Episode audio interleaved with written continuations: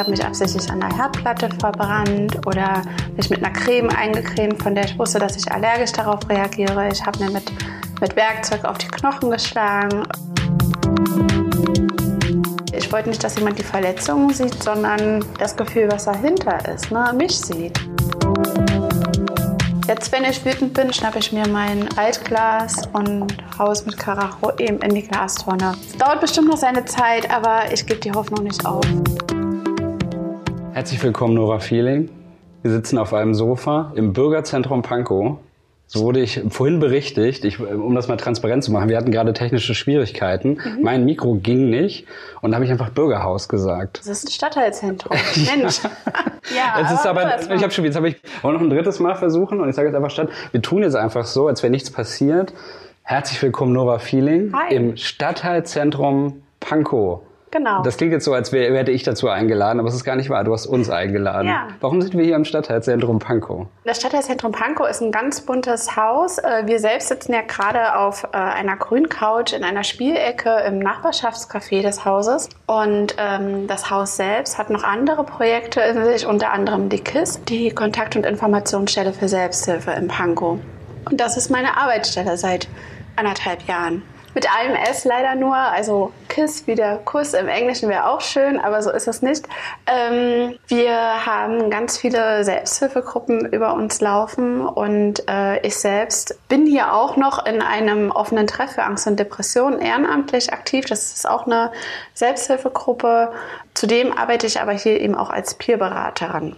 Peerberatung bedeutet, äh, dass Menschen aus einer und derselben Ebene einander beraten und ich mit meiner Krisenerfahrung berate eben andere Menschen in Krisen, vorwiegend zu den Themen, mit denen ich eben auch Erfahrung habe, sprich Depression, Angststörung. Und das ist mein mein Background sozusagen. Also ich bin keine Therapeutin und man muss auch ganz klar sagen, dass eine Peerberatung überhaupt kein Ersatz für ein, ein therapeutisches oder ärztliches Gespräch ist. Aber hier ist das sozusagen so, Peerberatung heißt eigentlich so übersetzt, also hier kommen Leute für diese Selbsthilfegruppe suchen her.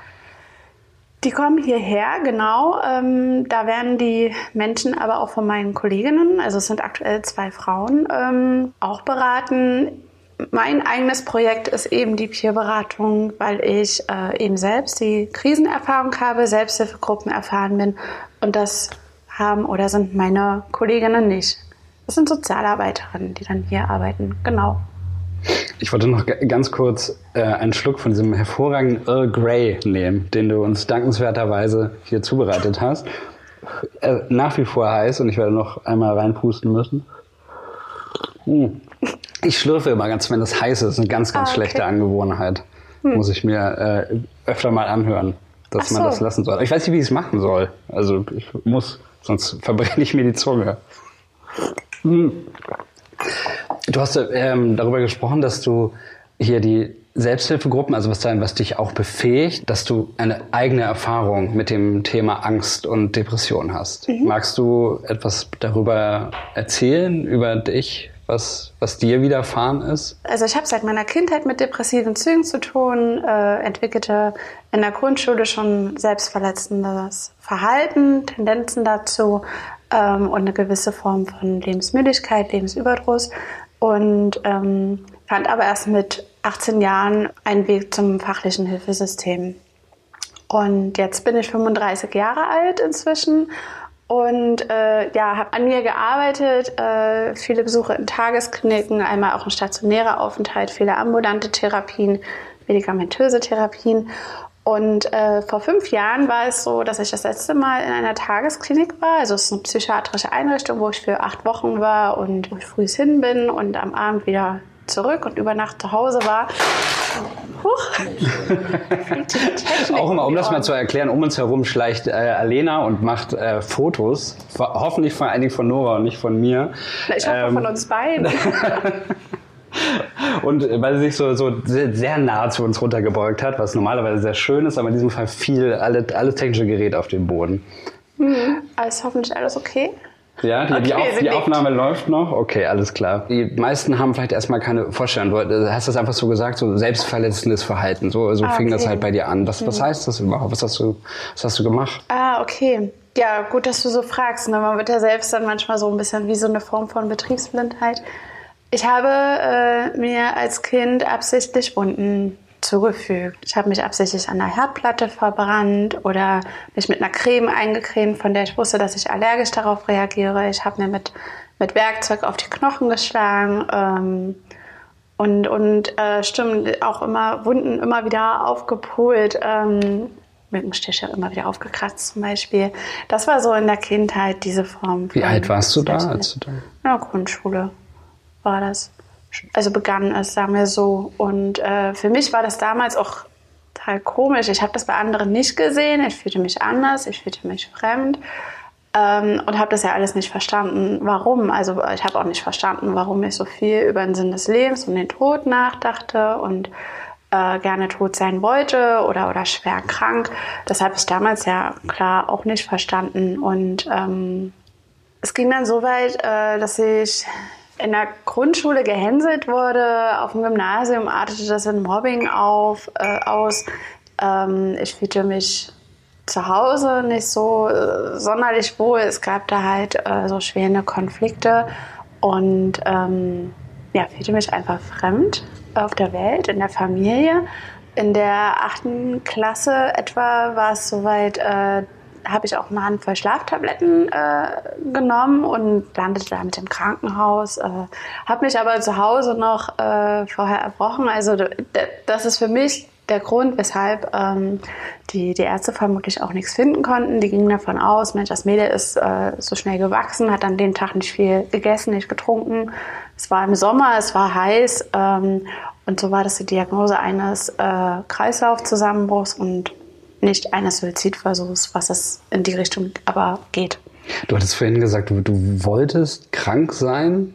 Weißt mhm. du noch warum? Naja, es ist so ähnlich ähm, wie der Grund, weshalb ich äh, nicht mehr so am Leben sein wollte. Ne? Also so, so in die Richtung ging es, diese Lebensmüdigkeit und dass ich mich einfach nicht äh, wohl auf dieser Welt oder auch in dieser Familie fühlte.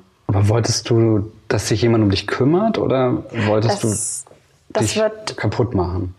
Jetzt im Nachhinein äh, als Erwachsene und nach ganz vielen reflektierenden Gesprächen mit Therapeuten und so, denke ich schon, dass es ein Mix ist. Ich meine, ich kann jetzt nicht mehr genau sagen, was ich damals mit, äh, weiß nicht, 10, 12 Jahren dachte, ähm, außer dass ich wollte, dass, dass es aufhört.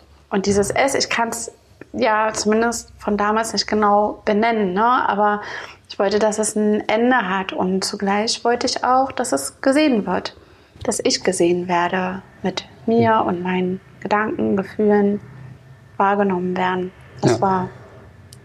Du gehst ja sehr, sehr offen damit um und deshalb konnte auch ich vorher schon lesen, dass du mal erzählt hast, die, dir ist irgendwie eine Glasflasche oder so runtergefallen mhm. und das war sozusagen die, die initiale äh, Sache. Dann hast du diese Scherbe gesehen und hast mhm. angefangen, dich damit zu verletzen. Genau, das war dann ein paar Jahre später, so mit 18 Jahren etwa. Und stimmt, das war ein Glas. Äh, Spülmaschine hatte ich ausgeräumt und mir ist ein Glas runtergefallen. Und ja, das war irgendwie der Moment da. Also ab da habe ich mich ja angefangen, selbst zu verletzen in Form des, des Ritzens. Ne? An, ähm, teilweise auch an Beinen. Und ähm, ja, und das habe ich ein, ein, Jahr etwa lang so versteckt halten mhm. können ähm, bis dann ja etwa ein Jahr später meine Hausärztin bei einer Routinekontrolle ähm, einen lapidar verbundenen Arm bemerkt hat und mich ganz direkt darauf angesprochen hat, ob ich Probleme habe, ob ich das war, ob ich reden will. Und in dem Moment war ich so, so äh, erschrocken. Mir war es peinlich, natürlich, schambehaftetes Thema. Ähm, und, und wo ich außer Kopfschütteln äh, eigentlich gar nichts sagen konnte, weil sich alles zuschnitte, weil ich anfing zu weinen. Also mir war das einfach in dem Moment schon wieder zu viel.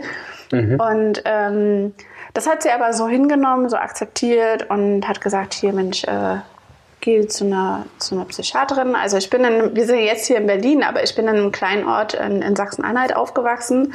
Und äh, in dem Ort hatten wir auch eine Psychiaterin und deswegen war es ganz klar, geh zu der und von dort gab es dann die nächste Überweisung zu einem Therapeuten. Und warum hast du es versteckt? du hast vorhin gesagt, du hattest das Gefühl, dass du willst, dass das jemand sieht. Gleichzeitig ist es aber mit Schamgefühl verbunden. Du hast es versteckt, dass sich ertappt gefühlt, so habe ich es gerade verstanden. Mhm. Hast du eine Idee, wie man das zusammenbringen kann? Also, also ich wollte in meinem Gefühl gesehen werden. Ich wollte so angenommen und akzeptiert werden, wie ich war, äh, mich aber nicht fühlte, dass ich so angenommen bin. Und ähm, die Form des der, Selbstver der Selbstverletzung war dann ein, ein Ausdruck dieser starken Emotionen in mir. Ich wollte aber nicht, dass jemand die Verletzung sieht oder dass ich so was Abstruses mache. Also es ist ja auch ein bisschen bizarr. Äh, jemand fühlt sich selbst Schmerzen oder Verletzungen zu. Also es ist ja auch oftmals so, naja, ist ja ein bisschen verrückt im Kopf, ne? Also das war ja so, äh, ist ja heute noch so ein, so ein Stigmata und damals natürlich auch. Und das war meine Angst, dass ich dann als noch verrückter gelte sozusagen. Äh, und deswegen habe ich es versteckt, weil ich wollte nicht, dass jemand die Verletzungen sieht, sondern das Gefühl, was dahinter ist, ne? mich sieht. Ähm, mit all der Traurigkeit, Trauer, Angst, wie auch immer. Wen wolltest du denn am ehesten erreichen damals damit? Ja, ich denke mal schon, dass es so in Richtung meine Eltern ging. Also da gab es eben ähm, äh, Schwierigkeiten, um das mal so auszudrücken.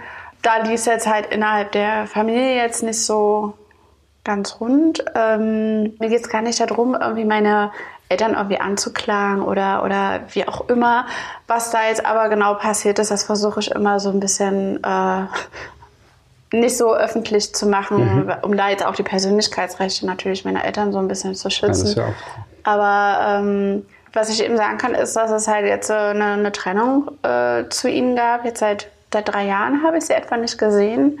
Ja, so traurig das ist, aber, aber das tat mir auch irgendwie gut. Sich selbst so wahrzunehmen und, und anzunehmen, ohne dass das andere einen reinreden, sage ich jetzt mal mhm. so. Ne? Und da mich aus ungesunden Beziehungen zu lösen, um eine gesunde Beziehung zu mir selbst aufzubauen. Also das ist vielleicht so der Knackpunkt. Ist das so ein bisschen wie Erwachsenwerden am Ende, dass man, dass man so, so abhängig von dem Wohl und Wehen von irgendwie anderen Leuten ist und dann irgendwann aber sagt so, nee, jetzt, ich muss mich jetzt finden und wenn ich mich gut finde, dann kann ich auch wieder Beziehungen aufbauen? Eigentlich kannst du dir das so vorstellen wie äh, einen, Asthmatiker, der äh, immer wieder in der Autolackiererei arbeitet und mit den äh, mit diesen ganzen Giftstoffen und Sprühdosen und was weiß ich, was man da nicht alles hat. Und das ist ja kein Wunder, dass er immer wieder Luftprobleme bekommt. Ne? Aber wenn er aus dem Raum rausgeht, äh, und, und öfter, was weiß ich, im Garten arbeitet, dann kann er lernen, mit seiner Atemerkrankung umzugehen. Und so ähnlich ist das Bild, finde ich, bei mir auch, dass ich aus dieser ungesunden Beziehung rausging, in mir andere Beziehungen aufgebaut habe, um dort meine Seele freier atmen zu lassen. Also du hast gar nicht so sehr ein Problem mit der, der, mit der Welt, weil das so klang das am Anfang, dass ich Gefühl, du gehörst hier irgendwie da nicht irgendwie hin, sondern das war jetzt ganz konkret eigentlich ein Konflikt mit den, mit den Eltern, mhm. aber eben nicht unbedingt mit den, mit den anderen. Also das hat jetzt nicht Freundschaften geprägt oder verändert. Das hat schon immer funktioniert, sondern das war eigentlich das, das Hauptthema. Stimmt, das ist nochmal gut zusammengefasst. Na, ich dachte damals wäre es so Gott und die Welt, ne? Und ähm, es war aber eigentlich eher so meine, meine kleine Welt in mir und die äh, direkte Welt um mich herum. Und ähm, Genau, Freundschaften hatte ich damals. Einige sind aus der Kindheit oder Jugend zumindest bis jetzt noch, die noch halten. Was hattest du gerade noch gesagt? Das habe ich jetzt, ist mir jetzt aber gerade entfallen, worauf ich noch Bezug nehmen wollte. Vielleicht kommt es nachher nochmal. Es ist vielleicht nochmal Zeit, einen Schluck Tee zu trinken, der jetzt etwas ja. kühler geworden ist. Oh. Ja, ja, noch ganz gut. Er wird, er wird langsam kalt. Nee, aber ich, ähm, ich bin tatsächlich auch immer noch so ein bisschen beim, beim, beim Konkreten, weil ich jetzt so gerade denke, dass ich mir irgendwie, weiß ich nicht, vergangene Woche habe ich mir den Zeh gestoßen und das hat so wahnsinnig wehgetan. Ich will nie wieder mir den Zeh stoßen. Mhm. Wenn man anfängt, sozusagen sich, sich selbst zu verletzen, das, das, mhm. das tut doch weh, oder? Oder wie äh, darf ich mir das vorstellen? Ähm, du hast gesagt, du willst ja nie wieder den Zeh stoßen und du wirst dann äh, deswegen in manchen Situationen, wenn du weißt, dass du nachts im, oder, oder zumindest im Dunkeln äh, durch deine Wohnung spazierst, aufpassen, wo du hintrittst, damit du eben nicht wieder gegen die Tischkante läufst. Und äh, du hast deinen Schmerz wahrgenommen und angenommen und sorgst dich jetzt um dich. Ne? Und mir war es früher so, dass äh, Gefühle waren kein großes Thema. Ne? Es hieß immer nicht so, naja, sei nicht so sensibel und warum heulst du schon wieder? Und äh, Wut war auch nicht gerne gesehen. Also die ganzen Gefühle. Ne? Und ähm, das ist ein Punkt, weshalb es mir jetzt auch besser geht, dass ich mich selber ernst nehme. Also auch meine Gefühle. Und äh, in, den Tag, in der Tagesklinik, ich war da dreimal, wurde uns äh, eingebläut, sage ich mal so in Anführungsstrichen, äh, dass alle Gefühle okay sind. Ne? Ich darf traurig sein. Es ist völlig in Ordnung, wütend zu sein. Und hey, jeder ist mal neidisch. Also das ist auch völlig in Ordnung.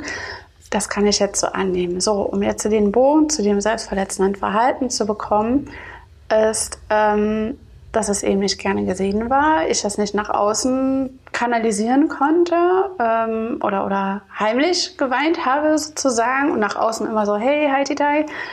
Irgendwo musste das ja aber hin. Ne? Also diese inneren Gefühle, das war ein Stau, das war ein Druck und dieses Ritzen dann später war äh, eine Form, um da den Druck rauszulassen, ne? den inneren Druck. Und es ist in der Tat so, dass viele und, und, und sowas bei mir auch, ähm, da keinen Schmerz spüren, ähm, dass der Schmerz erst später, paar Sekunden, paar Minuten, manchmal noch später ähm, eintritt und, und das Ganze ist letzten Endes wie so eine Art Teufelskreis. Ne? Also, also du hast den Druck in dir, du verletzt dich selbst, du realisierst, was du getan hast, du spürst vielleicht den Schmerz, Scham kommt auf, du hast wieder ein Rückfall, es ist wieder passiert und das fördert neuen Druck in dir. Ne? Du bist sauer auf dich selbst und, und ähm, ja, und dann kommt es irgendwann so weit, so dass du eigentlich wieder zur Klinge greifst. Ja. Also möchtest du eigentlich jemanden schütteln und anschreien, und hast aber das Gefühl, das darfst du nicht. Und dann fällt es auf dich zurück. Äh, so in etwa kann man es sehen, genau. Ich habe es nicht geschafft, äh, den, den entsprechenden Adressaten das zu sagen. Manchmal war es auch, äh, dass es gar nicht ein, ein Konflikt gab mit einer anderen Person, sondern ich war einfach, also einfach in Anführungsstrichen in einer Depression. Ähm, ein leere Gefühl ist ja auch häufig ein Symptom, ne, dass man jetzt gar nichts spürt, keine Gefühle hat. Und in den Momenten habe ich auch oftmals mich selbst verletzt. Das ist einfach, damit ich was spüre. Ne? Also auch wenn das dann wieder erst nach ein paar Sekunden, Minuten, wie auch immer eintritt, war das dann aber irgendwann irgendein Gefühl und, und so, dass ich realisieren konnte, okay, oh wow, ich lebe noch. Irgendwie spüre ich doch noch was. Und deswegen ist das selbstverletzende Verhalten bei mir jetzt zumindest äh, nicht immer ein Resultat von Konflikten mit anderen Menschen gewesen, sondern oftmals ja, von einem Konflikt mit mir selbst. Hätte ich das in irgendeiner Weise merken können, wenn ich dich in, der, äh, in, diesem, in dieser Zeit irgendwie gesehen hättest? Äh, oder wärst du einfach ganz glücklich und hättest gelacht und hättest den Raum eingenommen eigentlich? Äh, den Raum eingenommen, vielleicht nicht so, bin jetzt nicht so die extrovertierteste, aber ich glaube, es war schon schwierig, weil ich das auch gut versteckt habe und äh, mich nur wenigen Menschen anvertraut habe. Und mh, mm, so war es dann auch ab und zu, dass, dass mein Partner, dem ich dann ein paar Tage später manchmal erst von meinem Rückfall äh, berichtet habe, äh, schon schockiert, erschrocken, wie auch immer, war, weil er das auch nicht immer gesehen hat und auch nicht sehen konnte. Ne? Also es ist schon so, dass ich in all den Jahren gelernt hatte, mit mir selbst das alles ausmachen zu müssen. Was eigentlich totaler Quatsch ist. Ne? Also klar dürfen wir ja Hilfe annehmen, aber das ging halt damals noch nicht. Jetzt, wenn ich wütend bin, also entweder schaffe ich es, äh, mit der Person zu reden oder ähm, ich wettere mal vor mich hin. Ähm, oder, äh, das ist eigentlich so mein, mein Favorit sozusagen, ähm, wenn es mal knallen muss, dann schnappe ich mir mein äh, Altglas und haue es mit Karacho eben in die Glastonne. Das ist aber natürlich auch ein bisschen schwierig, wenn es nachts um elf ist. Freue sich meine Nachbarn. In Berlin ist es, naja, ich will nicht ja. sagen, wie oft bei mir nachts um elf irgendwelche Leute Glas weggeschmissen aber ja. Okay, aber, aber du wohnst nicht in Pankow, ne? Also ich bin es nicht. Nee, aber so, manchmal hilft mir auch, ähm, oder, oder half mir, half und hilft mir das Schreiben. Also da gab es auch einen, einen Moment, an den ich mich erinnere, wo ich so wütend war ähm, und, und diesen, diesen Druck hatte, äh, das an mir selbst auszulassen, um das zu, um den Schmerz zu spüren statt der Wut oder um das irgendwie rauszulassen. Also manchmal ist das auch ein Mischmasch, was man wahrscheinlich nicht immer erklären kann oder ich zumindest nicht.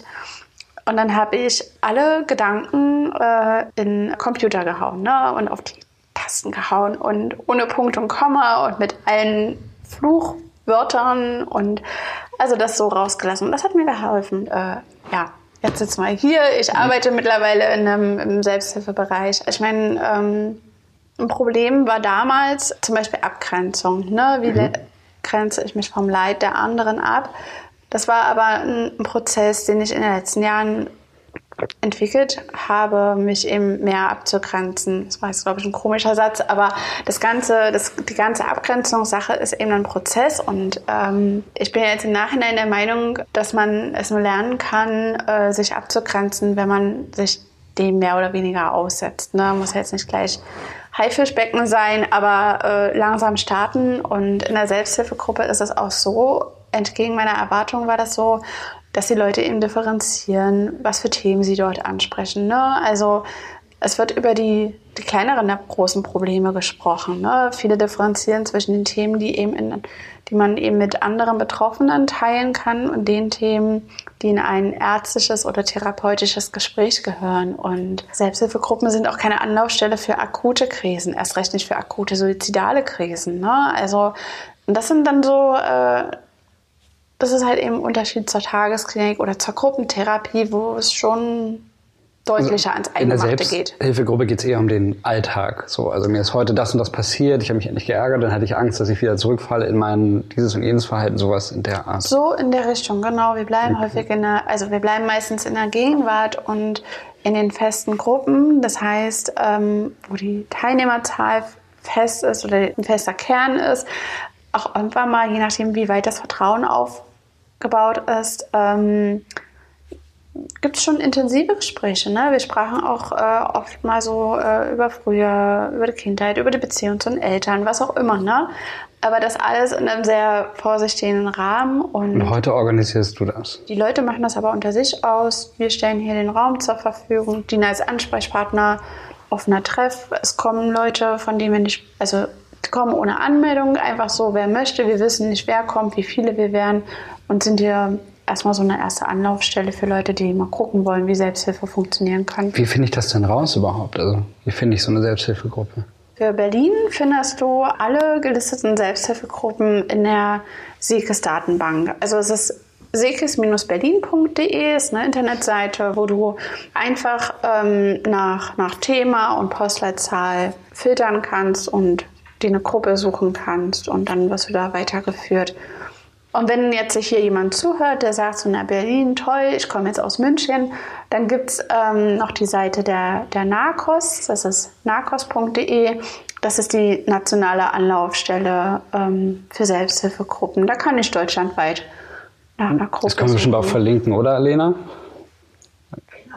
Sie hat klar gesagt. Ich glaube, das hat, das, hat, das hat keiner wahrscheinlich gehört. Sie ist gerade sehr weit weg. Ich weiß nicht, sie macht sehr, sehr bestimmt interessante Bilder gerade.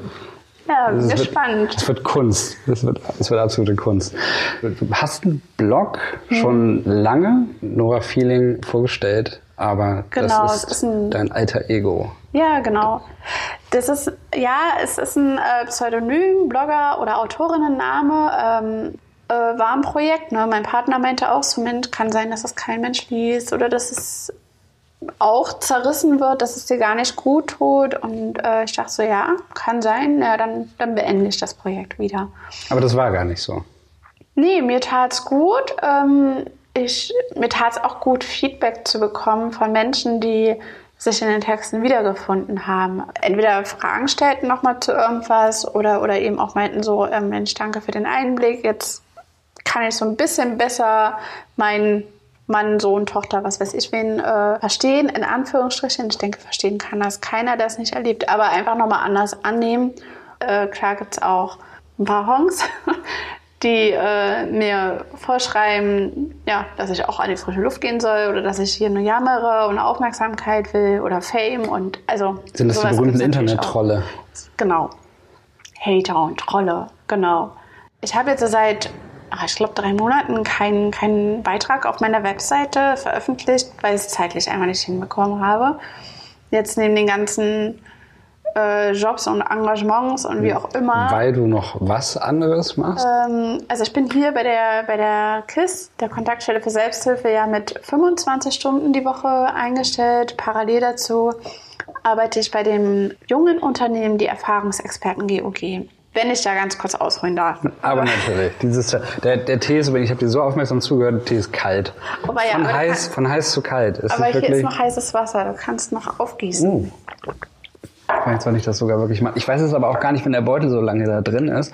Wie ist das irgendwann, wenn er kurz drin ist, wird man wach, wenn er lang dran ist? Äh, Bei, bei grünem Tee ist müde. das so, ne? Da ist ja meistens so fünf Minuten und äh, wenn er den dann wenn du es zu lang drin lässt, dann schwenken die Stoffe um, sodass du statt wach müde wirst. Ja. ist das jetzt hier auch der Fall?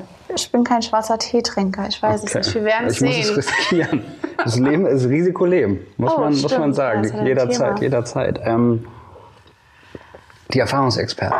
Was ist Ja, das? das ist ja auch so spannend, ähm, weil die, ich sag's jetzt äh, zum x-tausendsten Mal, ich war ja vor fünf Jahren in der Tagesklinik und ähm, da begann das aber mehr oder weniger, weil die Annegret Korsing und ich haben uns dort kennengelernt und Annegret ist die Gründerin von dem Unternehmen. Also wir haben uns in der Tagesklinik kennengelernt, haben uns angefreundet, angefreundet und ähm, irgendwann fing das an so, dass wir dachten, so, wir können auch Projekte entwickeln, zusammenarbeiten. Und sie hat ein Resilienztraining konzipiert zur Überbrückung von Therapiewartezeiten. Nochmal ganz kurz für alle, die das Wort Resilienz möglicherweise noch nie gehört haben. Da geht es um Widerstandsfähigkeit, wenn man es Genau. direkt übersetzt. Also wie komme ich mit Stress klar zum Beispiel? Genau, das. Spannende ist ja, der Begriff kommt ja eigentlich aus der Physik, ne? aus, der, aus der Materialkunde der Physik und ähm, bedeutet, dass wenn du, wenn ein, eine Kraft auf einen Körper einwirkt und diesen verformt, also einen aufgeblasenen Luftballon zum Beispiel, den ich zusammendrücke,